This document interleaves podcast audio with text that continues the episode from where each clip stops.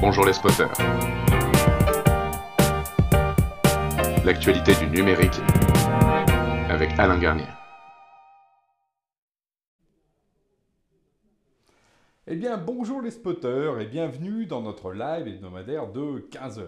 Et aujourd'hui, je suis à un endroit un peu particulier parce que regardez, je suis dans une loge pour le maquillage parce qu'en fait, je vais tourner juste après. Je suis à l'université aussi de l'AFCDP qui organise de manière assez régulière des lives dans lesquels je vais intervenir sur l'action de souveraineté.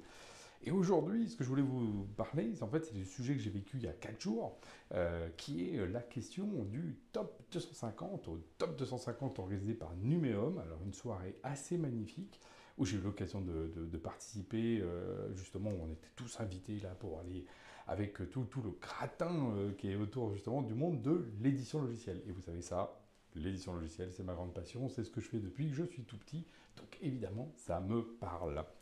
Alors, c'était la 13e édition, euh, organisée donc par Nuon et Ernst Young, hein, qui est justement le cabinet qui apporte justement de l'analyse. Et donc des chiffres, parce que c'est ça qui est hyper intéressant. Il y a des chiffres, il y a des chiffres, il y a des chiffres, et donc on obtient le top 250, par exemple, c'est les 250 éditeurs logiciels classés par tout simplement chiffre d'affaires. Mais déjà, il faut rappeler aujourd'hui que le chiffre d'affaires de l'édition logicielle en France, donc on parle bien des éditeurs français, hein, c'est pas par exemple les, euh, les éditeurs étrangers qui ont une filiale en France. On parle bien de ceux qui sont français. Euh, on a donc 21 milliards de chiffre d'affaires pour l'édition logicielle. C'est quand même assez, assez conséquent. Et ça représente plus de 6000 entreprises. Donc, par contre, on voit que c'est un truc assez fragmenté. Et pour rentrer dans le top 250, bah, en gros, il faut avoir au moins un peu plus de 2 millions. Et pour rentrer dans le top 100, hein, ça commence à être un peu chic, il faut faire plus de 24-25 millions. Donc euh, on voit bien, c'est assez morcelé, surtout qu'on voit que oui, on a des très gros, hein, les Dassault Systèmes, DocaPost, etc. Mais enfin, il reste, euh, on, tombe très vite en dessous du milliard. On a effectivement plutôt des petits éditeurs logiciels. Bah, vous le savez, sélection de la souveraineté. D'ailleurs, hop, FCDP, c'est ce que je vais tout à l'heure intervenir à 16h. Euh, en direct d'ailleurs sur la chaîne de la FCDP. La FCDP d'ailleurs, magnifique association qui bah, regroupe tous les DPO justement, autour de ces protections personnelles. Je reviens sur l'éditeur logiciel. Moi, j'ai retenu trois infos clés. Euh, la première, euh, c'est qu'il y a une rupture, c'est ce qui nous a été dit, sur la valorisation. On voit bien que les éditeurs logiciels sont très volatiles en termes de valorisation. Là, tout d'un coup, il n'y a plus ces grosses levées de fonds, donc les multiples s'effondrent. Rupture. Deuxième point, bah, c'est la révolution d'IA. Et alors, on a passé la soirée, c'était le thème, mais enfin bon, euh, d'habitude, on parle aussi d'autres sujets. Non, on n'a parlé que d'IA, c'était vraiment le thème. Y compris, euh, il y avait donc le plaisir et le privilège d'avoir le ministre Jean-Noël Barrot qui était là en introduction. Je le remercie d'ailleurs de venir soutenir bah, finalement son, son, son écosystème peut-être le plus dense, ceux qui ont justement des assets, les éditeurs logiciels. Il n'a parlé que d'IA. Voilà.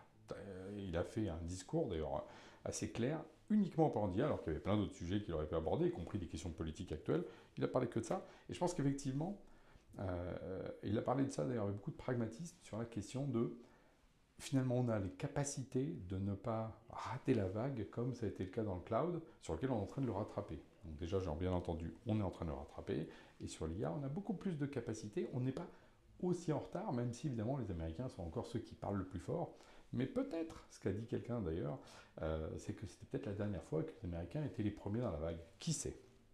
Euh, Et le troisième euh, thème, hein, donc rupture, IA, donc ça c'est la révolution, c'est la résilience. Parce que les éditeurs logiciels, finalement, ils sont extrêmement résilients, extrêmement résilients, avec une croissance, et en particulier le modèle Bootstrap. Et oui, voilà, parce qu'en fait, les éditeurs logiciels, il y en a plus de 80% qui sont aujourd'hui en autofinancement le modèle dominant européen du logiciel, ce n'est pas les levées de fonds. Et oui, et donc du coup, quand il y a des problèmes de levée de fonds, bah, on est plus résilient. Voilà. Euh, l'autre point qui est ressorti, euh, c'est bah, clairement euh, trois priorités qui ressortent. Hein. donc, ça ne va pas vous surprendre. IA, again, cyber et le cloud. Voilà. Donc, ça fait CCI. Euh, donc euh, le cloud, le cyber l'IA, c'est les trois sujets qui aujourd'hui portent les éditeurs logiciels, c'est leur attention et ce que veulent les clients aussi. D'ailleurs, on obtient un chiffre qui est hyper intéressant. Pour la première fois, démocratiquement, le SaaS prend le, bah, pas sur le on-premise, hein, donc le fait d'installer. On est dans un monde qui a changé, ça y est. Euh, et c'est intéressant même de, se dire, regardez le temps que ça a pris. On a mis plus de 20 ans, 20 ans, pour que le modèle historique, le modèle des licences, moi ma première boîte, RSM, euh, lancée en 95, on faisait de la licence, on avait des galettes, on avait installé, on faisait du on-prem, c'est normal. Et là, Genspot, qu'est-ce qu'on fait? On fait que du cloud depuis 2005. Et il y avait des boîtes qui s'étaient lancées dans le SaaS un petit peu avant, euh, les, fameux historiques américains, Salesforce, euh, qui ont été créés, je crois, en 99-2000, dans ces eaux-là.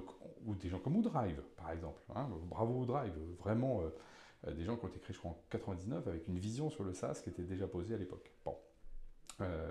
Stanislas, d'ailleurs, de Rémur, je rebondis, qui était, qui est, qui est, qui était celui qui gérait justement le collège au sein de Numéum des éditeurs, qui va passer la main pour aller s'occuper des adhérents. Merci à lui pour tout le travail qu'il a fait, Stanislas de Rémur, le, fondateur, un des deux frères fondateurs d'Oudrive. Donc oui, plus de 20 ans. Plus de 20 ans. Il faut 20 ans pour arriver à 50%. Donc à chaque fois qu'on dit euh, ah là, là ça fait 3 mois, euh, euh, il y a telle technologie qui a pris le pas et ça y est, on est perdu. Non, il faut 20 ans pour qu'un marché se mette en place. Donc c'est des courses de fond. C'est en ce sens-là où les, les batailles ne seront jamais perdues.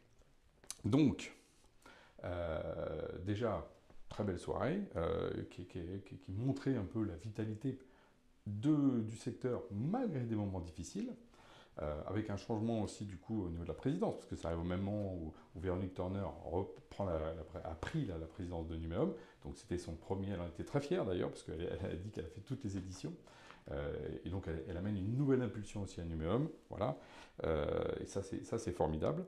Alors nous, petite mention quand même, Genspot, nous, bah voilà, on est 211e, voilà, et euh, ce qui est, on est fiers de faire partie du top 250, voilà, on est, on est dans la, dans, la famille, euh, et donc ça fait toujours plaisir, on monte doucement, euh, justement, dans le classement, parce que sûrement on fait un peu de croissance. Donc je vous invite à regarder le, document, puis il y a plein d'autres chiffres, hein, si vous voulez justement des détails par rapport à ça. Vous le trouvez sur le site de Numéum, euh, euh Young. Euh, c'est intéressant de voir aussi les évolutions dans le temps, parce que 13 ans, 13 euh, sessions, c'est-à-dire qu'on commence à avoir de la, visibilité à long terme. Donc ça, c'est super. Donc bravo à Numéum, merci à eux de faire ce travail-là d'analyse sur notre marché. Et puis, je vous dis à l'année prochaine pour le, 14e, et puis ce fameux classement des top 250. Et en parallèle, voilà, hop, petite pub pour la FCDP euh, qui justement fait son live cet après-midi. Euh, le complément effectivement de l'éditeur logiciel qui est plutôt à fabriquer des programmes, donc du compute, bah, ce sont les données.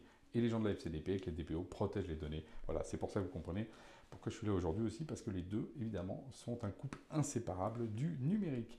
Sur ce, je vous dis à la semaine prochaine.